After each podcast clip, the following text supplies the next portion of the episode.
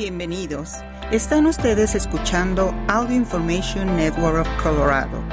Esta grabación está destinada a ser utilizada únicamente por personas con impedimentos para leer medios impresos.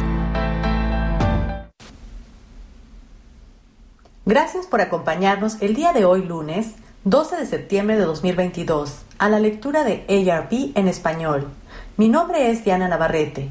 Estos son los principales artículos que leeremos hoy. Dosis de refuerzo para Omicron, las vacunas actualizadas contra la COVID-19, escrito por Rachel Nania. Ayuda a tu hijo adolescente a evitar las estafas en Internet y el robo de identidad, escrito por Cristina Lancito. Y continuaremos con algunos artículos diversos. Salud, enfermedades y tratamientos. Dosis de refuerzo para Omicron. Las vacunas actualizadas contra el COVID-19.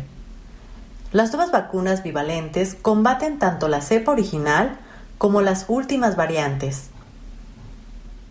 Aproximadamente un año y medio después de su debut, las vacunas contra el COVID-19 han recibido una actualización.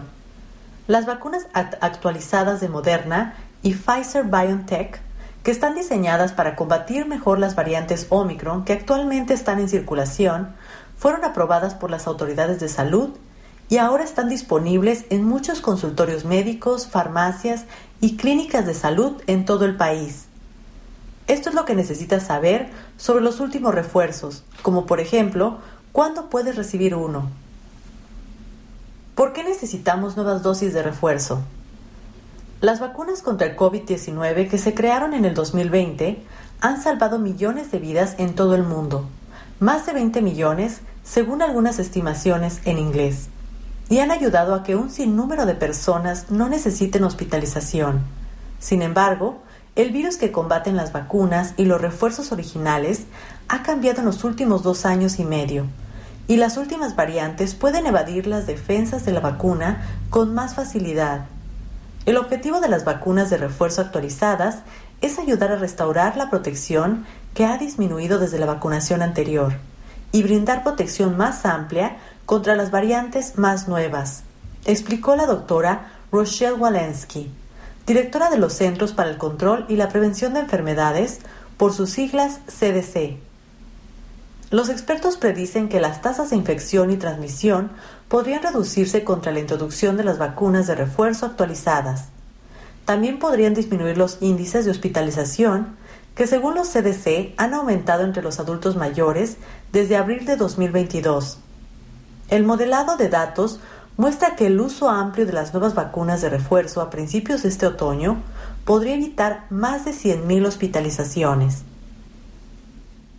El objetivo principal continúa siendo la prevención de las hospitalizaciones y de enfermedades graves, dice el doctor William Schaffner, experto en vacunas y profesor de medicina en la Facultad de Medicina de Vanderbilt University. ¿Cómo son diferentes las nuevas dosis de refuerzo? Las vacunas de refuerzo actualizadas son las llamadas vacunas bivalentes, lo que significa que no contienen una, sino dos series de instrucciones ARNM, que le indican al cuerpo que produzca anticuerpos para combatir una infección por coronavirus. Un componente ARNM proviene de la cepa original del coronavirus. Esto es para proporcionar una respuesta inmunitaria que proteja ampliamente contra el COVID-19, dice la FDA. El otro componente proviene de las variantes BA4 y BA5 de Omicron, que son las amenazas actuales en Estados Unidos y en todo el mundo. Según los CDC, la BA5 es responsable de alrededor del 90% de los nuevos casos de COVID-19 en Estados Unidos. La BA4 es responsable del resto. Y se espera que ambas continúen circulando este otoño e invierno. Sin embargo, esto no significa que las dosis de refuerzo actualizadas sean una vacuna doble contienen la misma cantidad de los denominados antígenos que las vacunas originales. Ahora que las nuevas vacunas están disponibles, las versiones anteriores ya no se usarán, al igual que no te aplicarías la vacuna contra la gripe del año pasado para la temporada de gripe de este año. Sin embargo, la serie primaria de las vacunas contra el COVID-19 de Pfizer y Moderna seguirá siendo la misma por ahora, lo que significa que las dos primeras dosis administradas a las personas que no han sido vacunadas solo contendrán componentes ARNM de la cepa original del coronavirus. ¿Quién puede recibir las nuevas dosis de refuerzo? No importa cuántas vacunas te hayas administrado hasta este momento, ya sea ninguna, una o dos. Siempre y cuando hayas tenido la primera serie, puedes recibir un refuerzo actualizado de Moderna si tienes 18 años o más y si han pasado al menos dos meses desde la última dosis. La vacuna de Pfizer está aprobada para las personas completamente vacunadas de 12 años o más en el mismo plazo. Sin embargo, esto no significa necesariamente que tengas que recibir el refuerzo cada dos meses de aquí en adelante. En este momento, no se sabe el intervalo que se va a necesitar, dice Schaffner, y agrega que mucho dependerá de la frecuencia con la que mute el virus y hasta qué punto. Si el virus se mantiene lo suficientemente estable, tal vez solo tengamos que hacerlo cada año. Si comienza a cambiar constantemente desde un punto genético y a causar más daño, podríamos tener que recibir un refuerzo con un poco más de frecuencia, pero aún no lo sabemos, dice. Es probable que la aceptación de la vacuna sea alta entre los adultos mayores que corren un alto riesgo de sufrir algunas de las peores complicaciones del COVID-19. Una encuesta reciente en inglés de University of Michigan muestra que es muy probable que el 61% de las personas mayores de 50 años que hayan recibido por lo menos una dosis de la vacuna contra el COVID-19 busquen administrarse una vacuna de refuerzo actualizada. El doctor Kenneth Concija, geriatra de Cleveland Clinic, recomienda que todos sus pacientes reciban el nuevo refuerzo tan pronto como esté disponible. El motivo, vio más casos de COVID-19 en su hospital este verano en comparación con años pasados. Y me preocupan el otoño y el invierno, dijo, al señalar la época del año en que las enfermedades respiratorias aumentan. Esto realmente podría ser revolucionario para nuestra salud pública. Si acabas de tener COVID-19 y millones se infectaron este verano, habla con tu médico sobre el mejor momento para recibir tu próximo refuerzo. La reinfección es menos probable en las semanas o los meses después de la infección, según los CDC, así que no tienes ningún riesgo subyacente y las tasas de infección no son particularmente altas en tu área. Puede ser apropiado esperar un poco más, aproximadamente tres meses, para recibir tu refuerzo. ¿Y la seguridad y la eficacia? Los datos evaluados por la FDA y los CDC incluyeron resultados de ensayos clínicos que analizaron un refuerzo bivalente de COVID-19 ligeramente diferente uno que incluyó la cepa original del coronavirus y la BA1, la cual, como la BA4 y la BA5, es una subvariante de Omicron. También se consideraron los estudios realizados con ratones sobre la seguridad y la eficacia de la vacuna bivalente BA4, BA5. Los resultados de ensayos clínicos en humanos estarán disponibles próximamente. Cuando se trata de la eficacia, los refuerzos bivalentes contra la BA1 generaron una respuesta inmunitaria más fuerte que las vacunas de primera generación, explicó en una conferencia de prensa el 6 de septiembre el doctor Anthony Fauci, experto principal en enfermedades infecciosas. Por eso esperamos que las vacunas bivalentes actualizadas que contengan secuencias BA4, BA5 ofrezcan una mejor protección contra las cepas que circulan actualmente que las vacunas originales. Además, en los estudios bivalentes no se observaron preocupaciones en cuanto a la seguridad. El doctor Peter Marks, director del Centro para la Evaluación e Investigación de Medicamentos de la FDA, dijo que la FDA ha estado planeando la posibilidad de actualizar las vacunas contra el COVID-19 y ha trabajado con expertos y fabricantes para asegurar que el proceso fuera seguro. La FDA tiene una amplia experiencia con cambios en la cepa de las vacunas anuales contra la gripe. Confiamos en las pruebas que respaldan estas autorizaciones, dijo Marx. Si tienes curiosidad sobre qué esperar en cuanto a los efectos secundarios de los refuerzos bivalentes, no hay mucha diferencia. Entre los participantes del estudio que recibieron la vacuna bivalente contra la BA1 de Moderna, los efectos secundarios más comúnmente reportados fueron similares a los efectos secundarios que algunas personas experimentaron después de los refuerzos anteriores. Dolor, enrojecimiento e hinchazón en el lugar de la inyección, fatiga, dolor de cabeza, dolor muscular, dolor en las articulaciones, escalofríos, náuseas, vómitos y fiebre. El estudio de la vacuna bivalente contra la BA1 de Pfizer arrojó resultados similares, y los efectos secundarios más comúnmente reportados fueron dolor, enrojecimiento e hinchazón en el lugar de la inyección, fatiga, dolor de cabeza, dolor muscular, escalofríos, dolor en las articulaciones, diarrea y fiebre. En ninguno de los estudios se reportaron eventos adversos, aunque los expertos dicen que continuarán vigilando el riesgo poco común de miocarditis, una inflamación del músculo cardíaco que puede debilitar el corazón en los adultos más jóvenes. ¿Dónde puedo obtener un refuerzo actualizado? Las vacunas de refuerzo actualizadas están disponibles en muchos de los mismos sitios que han estado administrando vacunas contra el COVID-19 y vacunas de refuerzo todo este tiempo. Farmacias, consultorios médicos, centros de salud comunitarios, etc. Puedes encontrar la ubicación más cercana en vacunas.gov. Los fabricantes de vacunas comenzaron a enviar las vacunas actualizadas poco después de recibir la luz verde de las autoridades de salud pública, por lo que las vacunas poco a poco empezarán a estar disponibles. Dicho esto, no es mala idea llamar con anticipación para asegurarte de que estén disponibles en tu lugar preferido. Y al igual que con las vacunas y los refuerzos anteriores contra el COVID-19, estas vacunas son gratuitas. ¿Puedo vacunarme contra la gripe al mismo tiempo? Sí, y de hecho, el momento es perfecto, ya que el periodo ideal para vacunarse contra la gripe es en septiembre u octubre, dicen los CDC. Me gusta decir de forma informal este año que esto significa que tendrás que enrollarte ambas mangas, añade Schaffner. Al igual que con la COVID-19, los adultos mayores tienen un mayor riesgo de complicaciones de la gripe, por lo que una vacuna contra la gripe es una excelente manera de reducir la probabilidad de que termines en el hospital. Además, se espera que la temporada de gripe este año sea más agresiva que la última, así que vacunarse contra la gripe será importante, dice la doctora Priya Sampakumur especialista en cuidados intensivos y enfermedades infecciosas en Mayo Clinic.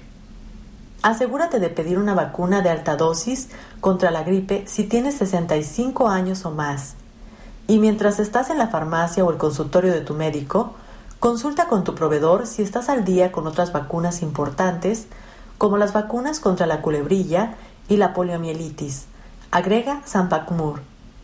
Los adultos de 65 años o más también deben recibir una vacuna antineumocócica. Dinero, estafas y fraudes. Ayuda a tu hijo adolescente a evitar las estafas en Internet y el robo de identidad. Los delincuentes intentan defraudar a los jóvenes con sitios de compras ficticios, ofertas de becas, extorsión sexual y más. La sociedad siempre ha estado plagada de estafadores. Pero estos delincuentes no han hecho más que volverse más agresivos y sofisticados con el paso de los años, ya que aprovechan los avances tecnológicos para su propio beneficio. Según la Comisión Federal de Comercio, por sus siglas FTC, el año pasado en el país, las pérdidas por fraude ascendieron a 5.800 millones frente a 3.300 millones en el 2020, la gran mayoría por medio de correo electrónico, las redes sociales u otros medios digitales. Además, los delincuentes no demuestran ningún reparo en robar a los jóvenes, ya sea su dinero o su identidad. En el 2021, el FBI recibió 14.919 denuncias de estafas a jóvenes de 19 años o menos, y se registraron pérdidas por valor de 101.4 millones. Sin embargo, es probable que la cifra real sea mucho mayor, afirma Steve Wiseman, profesor de delincuencia de guante blanco en Bentley University en Waltham, Massachusetts. y experto en estafas, robo de identidad y ciberseguridad. Esto se debe sobre todo a que no todos los delitos se denuncian, observa, ya sea por vergüenza o por la sensación de que denunciarlos sería inútil. Los ciberdelincuentes tienen muchas oportunidades para intentar estafar a los jóvenes, que suelen pasar gran parte de su vida frente al teléfono y la computadora portátil. Según una respuesta en el Pew Research Center, en inglés, llevó a cabo con 1.316 adolescentes entre el 14 de abril y el 4 de mayo, casi la mitad, 46% de los participantes, dicen estar en Internet casi constantemente, frente al 24% del periodo 2014-2015. Entre las estafas cometidas contra los adolescentes se incluyen la sextorsión, en la que se extorsiona a los jóvenes después de que envían fotografías comprometedoras de sí mismos a un impostor que consideraban un amigo, las estafas en las compras, las ofertas fraudulentas de becas o ayuda con los préstamos estudiantiles y los cazatalentos farsantes que prometen fama y fortuna. El objetivo de los delincuentes suele ser conseguir dinero o información personal para cometer robo de identidad, explica Wisman. Los adolescentes conocen muy bien la tecnología en muchos aspectos, pero eso no significa que sepan interpretar con precisión lo que ven en Internet, advierte Carrie James, socióloga e investigadora principal de Project Zero, un proyecto de investigación docente de la Facultad de Educación de Harvard. Es realmente un error pensar que siempre entienden que se están involucrando y sobre todo lo que deben hacer al respecto. ¿Cómo preparar a los adolescentes? Los expertos aconsejan que los padres hablen con sus hijos sobre la seguridad en Internet y que tengan en cuenta ciertos aspectos al hacerlo. Decirles a los adolescentes, como muchos de nuestros padres nos dijeron alguna vez, que no hablen con desconocidos no es práctico ni realista. Los jóvenes ya hablan con desconocidos en línea, indica Emily Weinstein, investigadora principal de Project Zero y coautora con James del nuevo libro Behind the Screens, What Teens Are Facing and Adults Are Missing, que incluye información derivada de una encuesta con más de 3.500 adolescentes sobre el modo en que usan la tecnología y sus inquietudes. Winston señala que si el mensaje de los padres se centra en impedir el contacto con desconocidos, pierden la oportunidad de hablarles de temas como el modo de evaluar si alguien es quien dice ser y lo que deben hacer si alguien que consideraban un amigo de un amigo empieza a decir cosas que los hacen sentir incómodos. No supongas que sabes todo lo que tus hijos adolescentes hacen en Internet. Plantea los usos de la tecnología con preguntas abiertas y mucha curiosidad para entender el modo en que estas situaciones cobran sentido en la vida de nuestros hijos Explica Winston. Analicen juntos ejemplos reales de posibles estafas. Muéstrales a tus hijos adolescentes los textos, los anuncios y los mensajes electrónicos de suplantación de identidad que recibes, con los indicios habituales del correo basura, como faltas de ortografía y direcciones de correo electrónico del remitente que no coinciden con el nombre de la empresa, y evalúen la situación juntos, sugiere Diana Graber cofundadora de CyberWise, un sitio web para adultos que desean ayudar a los jóvenes a utilizar la tecnología sin riesgo y autora de Raising Humans in a Digital World.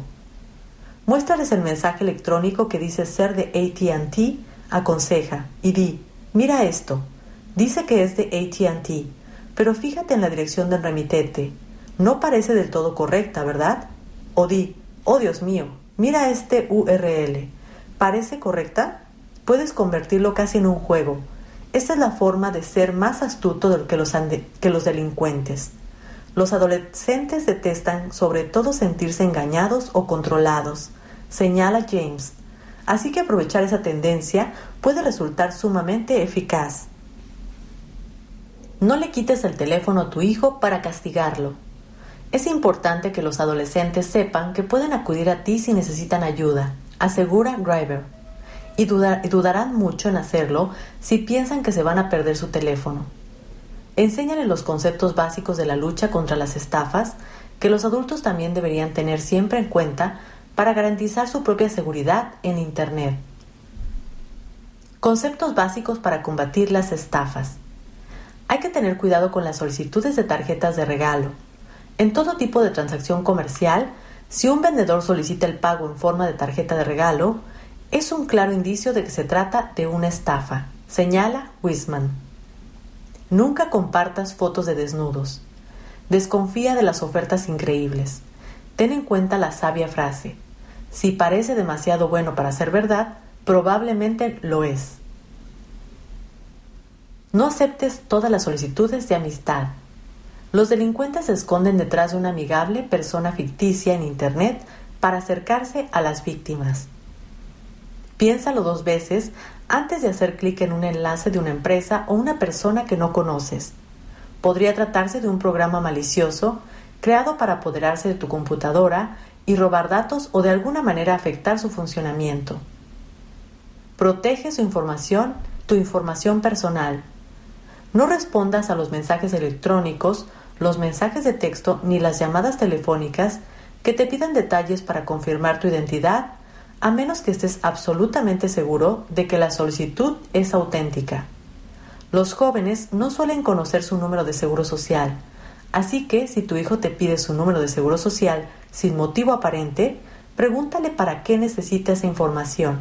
Recomienda Amy Noftiker, directora de apoyo a las víctimas en la red contra el fraude de ARP. Y luego conversa con él sobre la forma de mantener ese número seguro y protegido. Elige contraseñas diferentes para cada sitio que utilices. Y no uses las letras ni números vinculados a datos personales como el nombre de tu calle o tu fecha de nacimiento. Cuanto menos sentido tenga la combinación de letras, números y símbolos, mejor. Ten cuidado con las transacciones que incluyan criptomoneda. La FTC está observando un aumento de fraudes relacionados con la criptomoneda la agencia advierte que los delincuentes la prefieren porque no hay ningún banco implicado que normalmente detectaría las transacciones sospechosas y las transferencias de criptomoneda son difíciles de rastrear e imposibles de revertir. Presta atención a las sensaciones de alarma.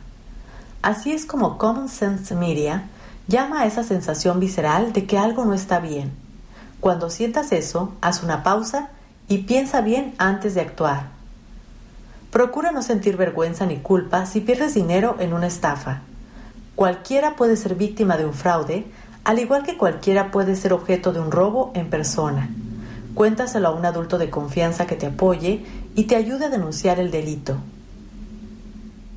Frecuentes estafas que dirigen a los adolescentes. Estafas de sextorsión. ¿Cómo ocurre? En uno de los casos, el delincuente se pone en contacto con un adolescente en Internet por medio de las redes sociales y se hace pasar por un amigo. Y la relación comienza con un poco de coqueteo. Al final, el impostor le pide a la víctima una foto sin ropa. Y quizá primero le envía una foto que dice que es suya, pero que no lo es.